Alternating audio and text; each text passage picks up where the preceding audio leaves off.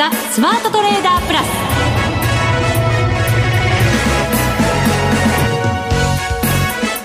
全国のリスナーの皆さんこんにちは。内田まさです。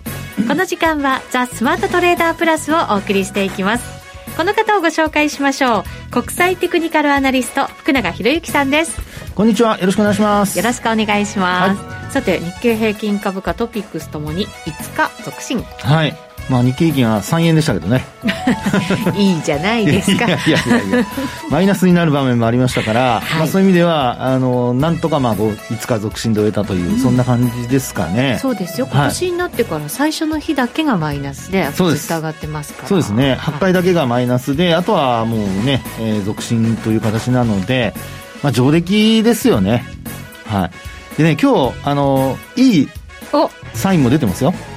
要点？あ よくわかりましたね。後ほどちょっと詳しくお話したいと思いますが。このところずっと陰転の話ばっかりでしたからね。まあまあそうですね、ね、本当にあのなんとかまあ今日で要点。であの3指数揃って要点なので、うん、あの3指数って日経500も含めてですけど。そうですか、はい、なので少し明るい兆し。ただ明日 S q ですからね また水を差す。いやいや水を差すというか もう本当にもうねやっぱり叩いて叩いて渡らないといけないの株式市場どこではしご外されるか分かりませんからね。いつ渡ったらいいんでしょうね。いやいやいやいや今渡らないというあの選択肢もあるかもしれませんよ。そうですか、はい、今は渡らない、まあ、あの前一歩出たらすぐ戻るとかねはい、まあねちょこちょこ利益をね取りながら積み上げていくっていう方法もきっとあるんでしょうけれども、ね、だと思いますけどね。はい。リスクはまだまだあるということなんでしょうか。この後詳しく伺っていきます、はい、それでは番組進めていきましょう。この番組を盛り上げていただくのはリスナーの皆様です。プラスになるトレーダーになるために必要なテクニック心構えなどを今日も身につけましょう。どうぞ最後まで番組にお付き合いくださいこの番組はマネックス証券の提供でお送りします。スマートトレーダー計画。よーいドン。えー、さて、えー、大引けの日経平均株価今日は3円82銭高26,449円82銭となりました。高いところでこれ、寄り付きですかね。26,547円61銭というのが今日の高値でした。そこから見ると100円程度下ということにはなります。はい、そうですね。はい。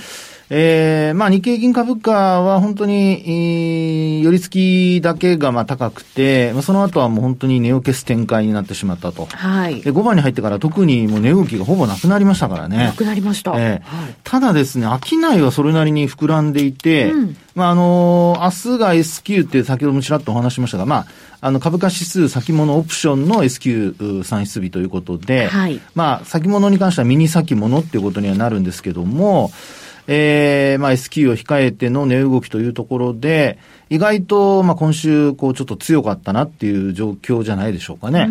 はい。まあ、あの、9日が、えー、成人の日でお休みでしたので、はい、まあそういう意味では4営業日というところから考えますと、あのー、比較的、えー、まあ明日はもちろんあって4営業日なんですけども、えー、今週の3営業日に関してはもう本当に戻りを試す展開が続いているというところで、うん、明日、えー、S q どうなるかというところなんですけどね。はい、何かそれを読むためのヒントはないですか？そうですね。ええ、あの、ポイントとしましては、えー、先ほどもお伝えしましたように、日経平均、トピックス、あと日経500ともに、パラボリックの冷やしですけども、要点いたしました。はい。はい。ただ、えー、週足はもう引転したというのを先週お伝えしましたけども、えー、その前ですかね。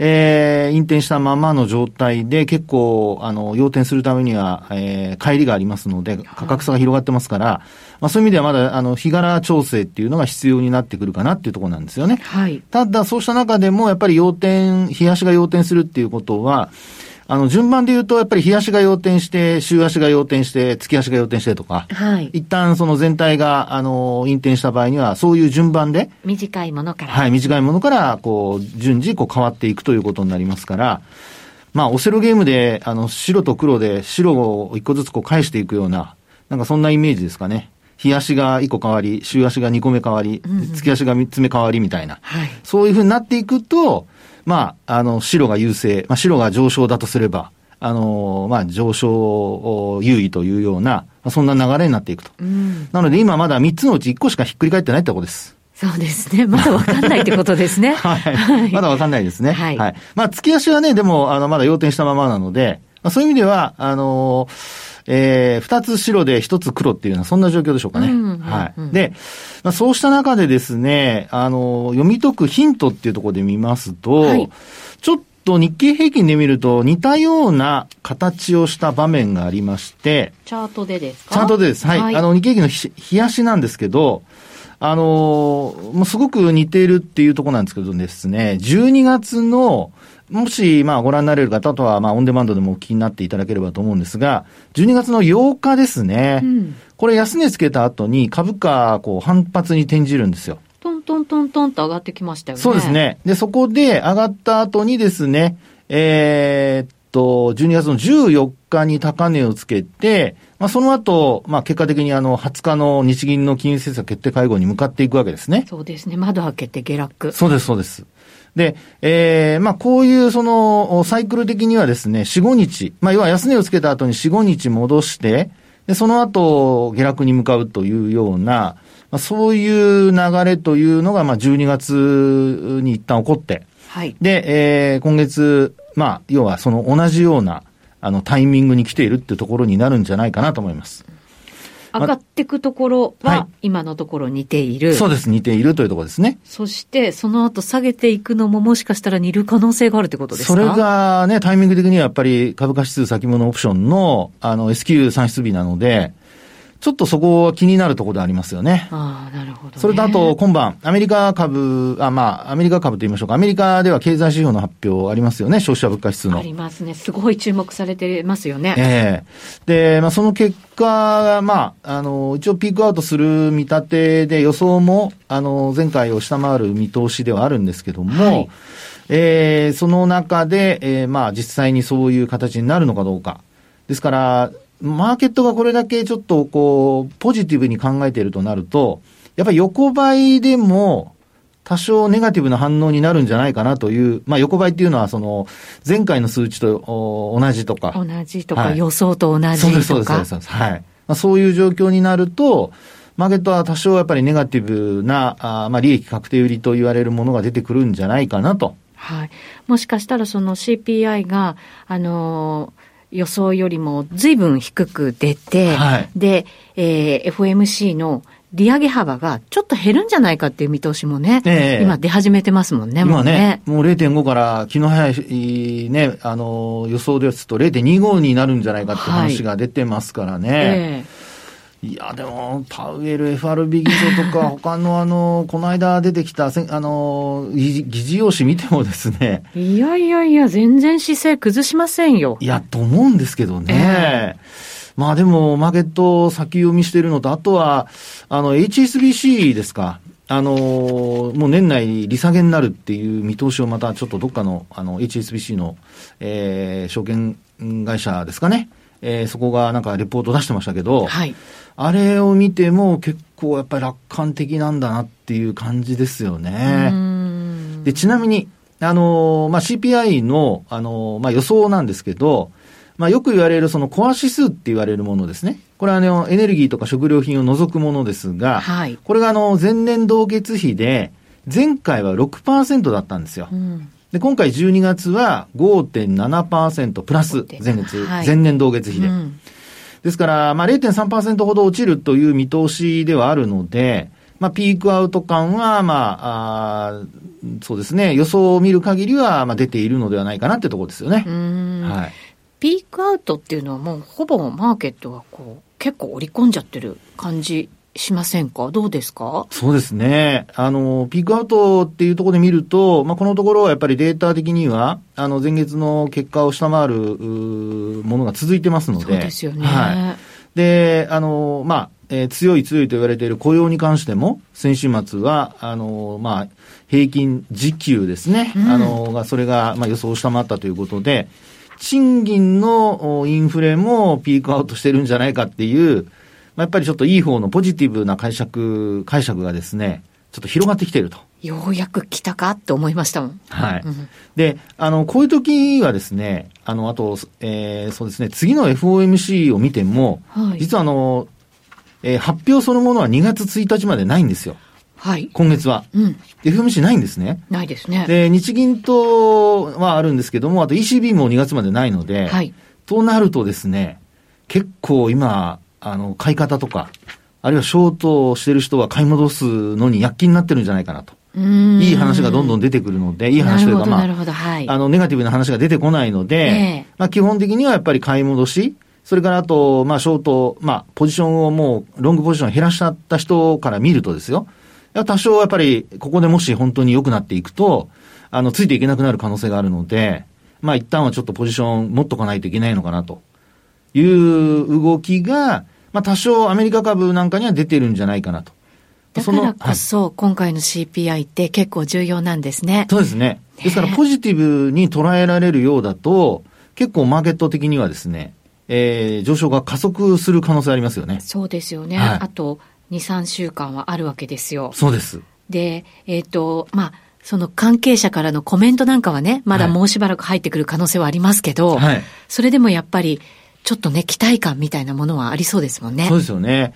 ですから、それこそ5.7じゃなくて5%台の前半とか、うそういうふうになってくると、意外と、その、まあ、あ雇用統計のところで700ドル上げたようにですね、えー、ダウに関しては、まあそういった値上がり幅になったり、あるいはその、ナスダックですよね。はい。ナスダック総合指数も昨日も S&P500 もこう結構戻してますから、まあそういう意味ではナスダックもですね、えー、昨日の上昇で、冷やしで見ると、あの、5日25、75って3本の移動平均線全部上回ってるんですよね。はい。まあ、12月にあの、安値、終値ベースの安値更新したんですけど、はい、昨年のですね。で、その後の戻りに関して言うと、えー、まあ、ナスダックと、それからあと S&P500 鈍かったんですが、えー、結果的には、あまあ、上げ幅拡大していて、で、えー、もう1万1000ポイントに接近するというところまで価格は戻してきているという状況でございますね。はいうん、ですから、あのー、まあ、話の内容としてはですよ、えー、もし、そのポジティブに受け取られるような流れになると、えー、上昇、あるいは反発が継続するのではないかという、いい話もあるんですね。そうですね。ちょっと長引く。そうです。可能性がある。はい、上昇が。上昇が。久しぶりに。久しぶりに。うん、で、えー、そうなると、まあ、あの、どこまで戻せるかっていうことを、やっぱりみんな試し始めますし、あとはですね、あのやっぱり戻りを、まあ、えー、さっきの内田さんの話じゃないですけど、いつ橋渡ればいいんだろうと思ってる人は 遅れてるわけですよね。そうですね。はい。まあさっきお話したように、半歩でも外、あの、前に出てる人はまだついていけるんですけど、ええ、もう、あの、橋の手前で止まっちゃってる人は、うん、なかなか一歩踏み出せない。みんながまあ先行っちゃうと。うん。叩きすぎちゃった人。そう。まあ叩いてるかどうか。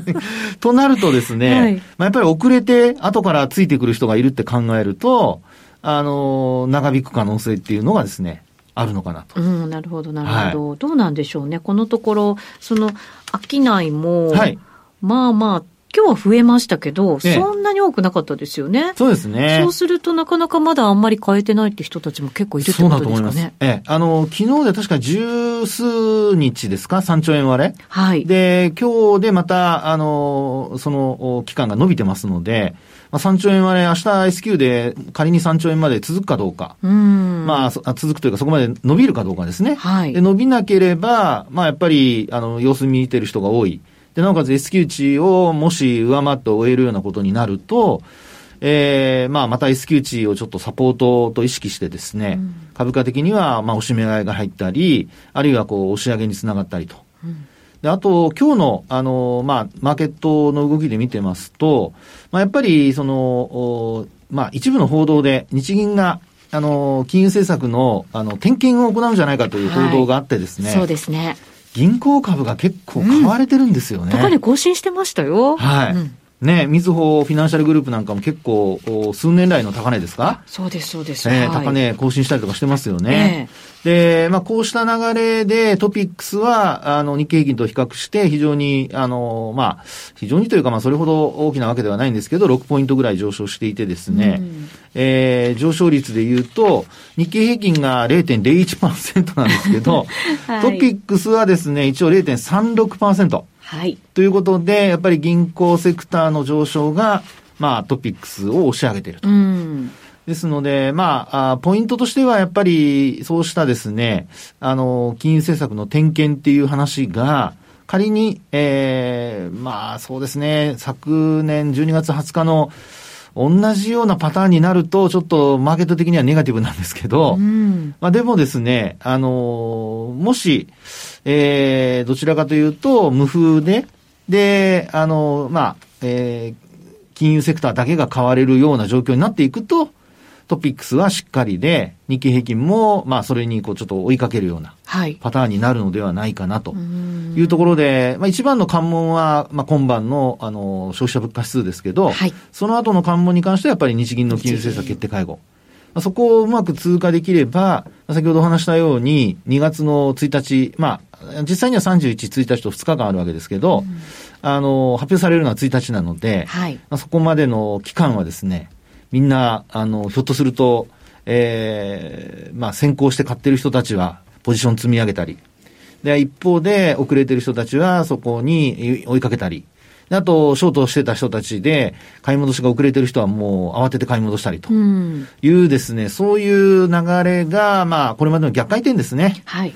えー、起こる可能性が、まあ、多少こう、出てきているのではないかなというところですよね。そうですね。そういう動きが重なったときに、戻りの目処をどのあたりに考えておけばいいのかってことですよね。そうですね。えー、で、まあ、日経平均だとか、あとトピックス、まあ、どうこう、どういうふうにこう見るのかっていうところだと思うんですけど、はい、まあ、基本的にはですね、いろいろ実は節目があってですね、あの、まあ、仮にですけども、あの、まあ、1月の大発会。はい。あそこの安値を、まあ、起点、あるいは、えー、まあ、安値ですね。そこは安値ですね。うん、で、あと、高値は、えっ、ー、と、11月の24日にこれ戻り高値で28,500円をつけてるところがあるんですよ。はい。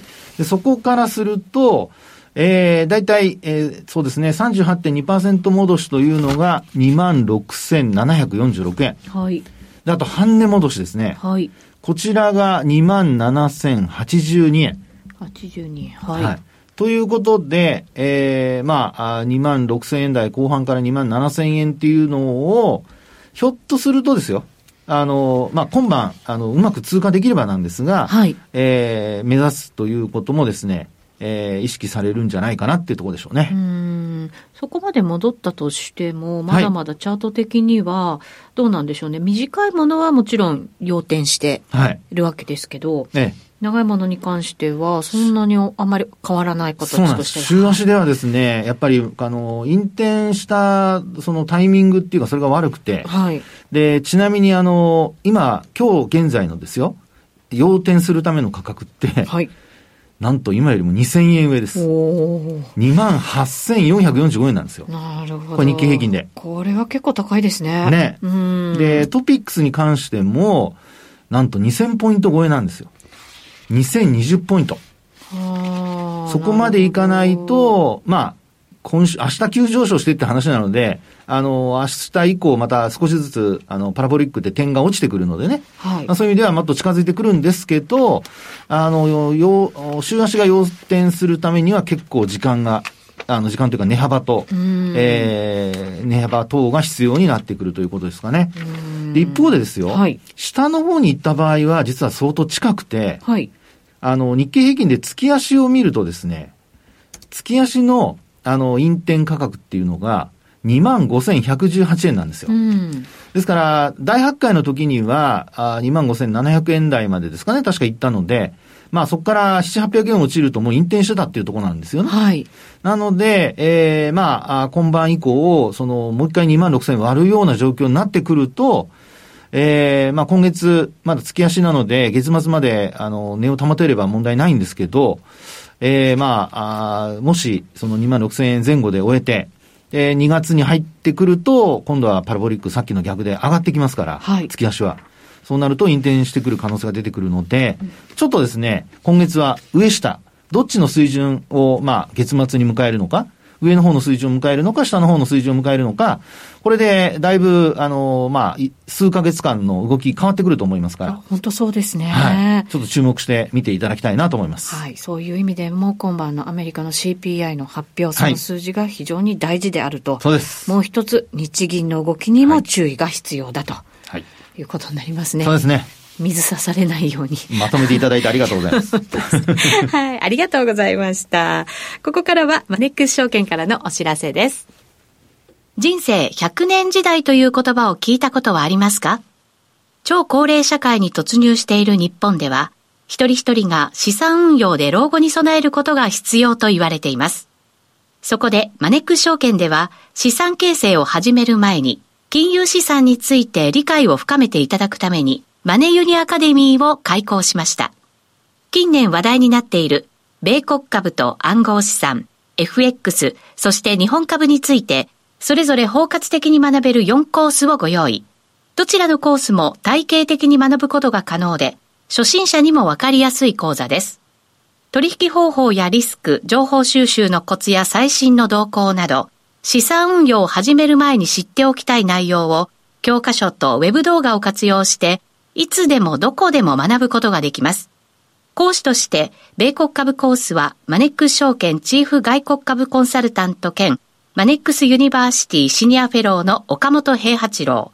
暗号資産コースでは、マネックスユニバーシティ暗号資産アナリストの松島正道。FX コースでは、マネックス証券チーフ FX コンサルタント兼、マネックスユニバーシティ FX 学長の吉田久志。日本株コースではマネックス証券専門役員チーフストラテジストの広木隆その他豪華講師陣が担当します。わからない点はメールで何度も質問することができ、サポート体制も充実。あらゆる情報から有効に活用できる知識を身につけませんか？マネユニアカデミーは有料の講座です。マネックス証券の講座をお持ちでなくてもお申し込みいただけます。まずは本講座を受講いただく前に無料の体験講座で講義の進み方や雰囲気を体験してください。この機会にぜひ、マネユニアカデミーで検索。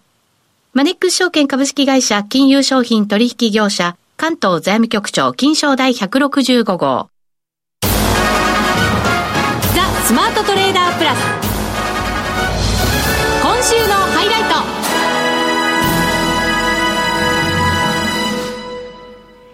さて、現在ドル円ですが、131円79銭から80銭あたりでの取引ということになっています。今日は一時、えっ、ー、と、131円36銭台まで売られる場面も見られていました。はい、132円がありましたからね。そうですね。1円幅ぐらいでは動いてるということになりますけれども。そうなんですよね。はい、まあ、やっぱり分岐点になったのが、まあ、為替、まあ、あの、先ほど株はですね、あの、今晩の、あの、CPI だとか、あとは明日の S q とかですね、まあ、その辺目先のポイント、それからあと国内要因で言えばやっぱり日銀ということなんですけど、はい、まあ、為替もですね、その日銀に関しては、やはり影響を受けるというところだと思いますので、で、まあ、12月の20日も見ていただいてお分かりのようにですね、もうかチャートをご覧になっている方はもうその日は7円ぐらい動いてますから。そうなんですよね。上下で。すごい。これブレグジット以来の値幅だったっていうことがなんか書かれてましたね。そうですか。はい。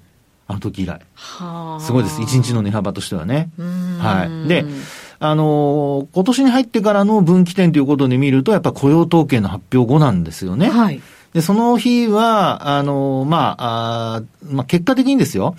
あの数値は予想値を上回ったわけです。はい。たださっきもお話しましたように、平均時給が、まあ、伸びを下回ったと予想下回ったということから、まあ、解説ではですけどもね、あの、売られて、で、その時の、あの、えー、ドル円のローソク足見てみますと、チャート、まあ私ボリンジャーで見てるんですけど、20日移動平均線にしっかり押し返されて、上髭、陰線、うん。はい。で、なおかつほぼ、まあ、安値引けのことを坊主って言ったりしますけども、ええー、まあ、上髭陰線の坊主みたいな、そんな状況です。うん、だからものすごい重いって感じですよね。はい。ね。で、あとですね、先ほど内田さんから話ありました。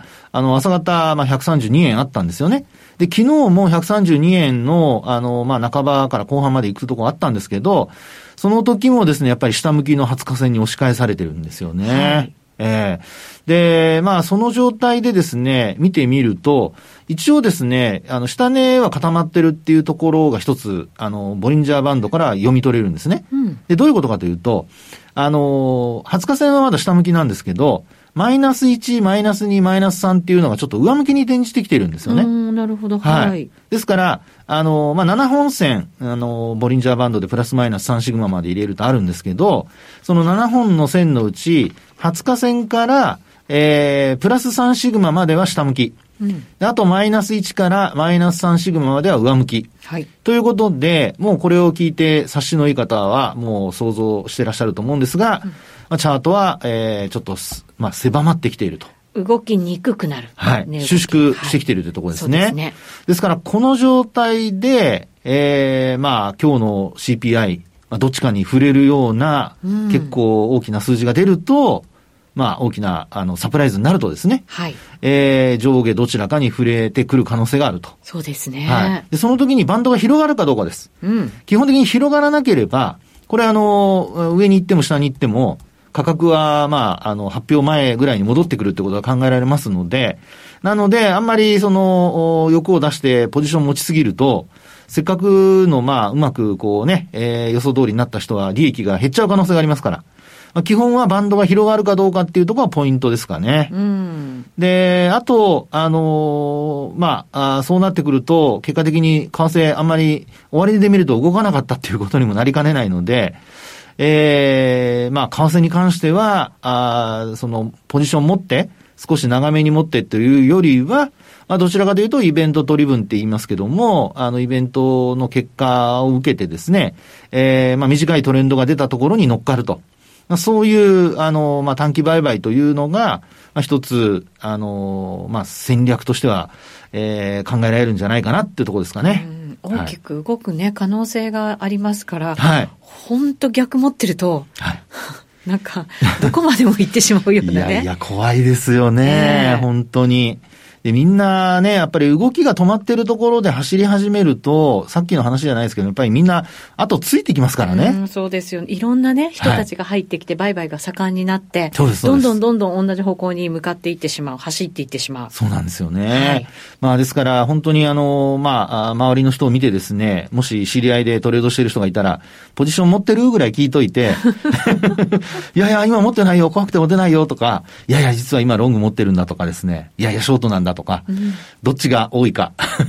で、そのね、逆方向行った時には、まあそういう人たちが、おそらくその逆の行動すると思いますので、まあ要はロングモーション持ってたら、まあ売ると。で、ショート持ってたら、まあ、あ買い戻すかな。まあ、とにかく損失が発生しない方向に、あの、傾いてくると思いますから、まあ、そういうところでトレンドが出るかどうかですね。本当そうですね。はい。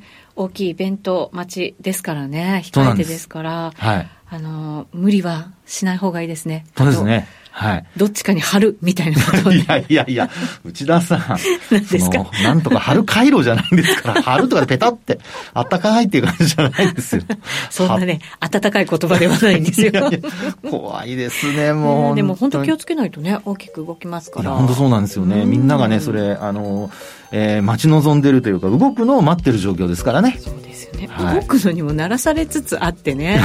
なんとなくね。そ。それも怖いんですけどね。ですね。で、トレンドが出た時、円高の方向に触れるとね、株に関してはマイナス要因になりますから、実質関連株は注意してください。はい、ありがとうございます。あっという間にお別れのお時間です。今日ここまでのお相手は、福永博之と内田まさでお送りしました。それでは皆さん、また来週この番組はマネックス証券の提供でお送りしました。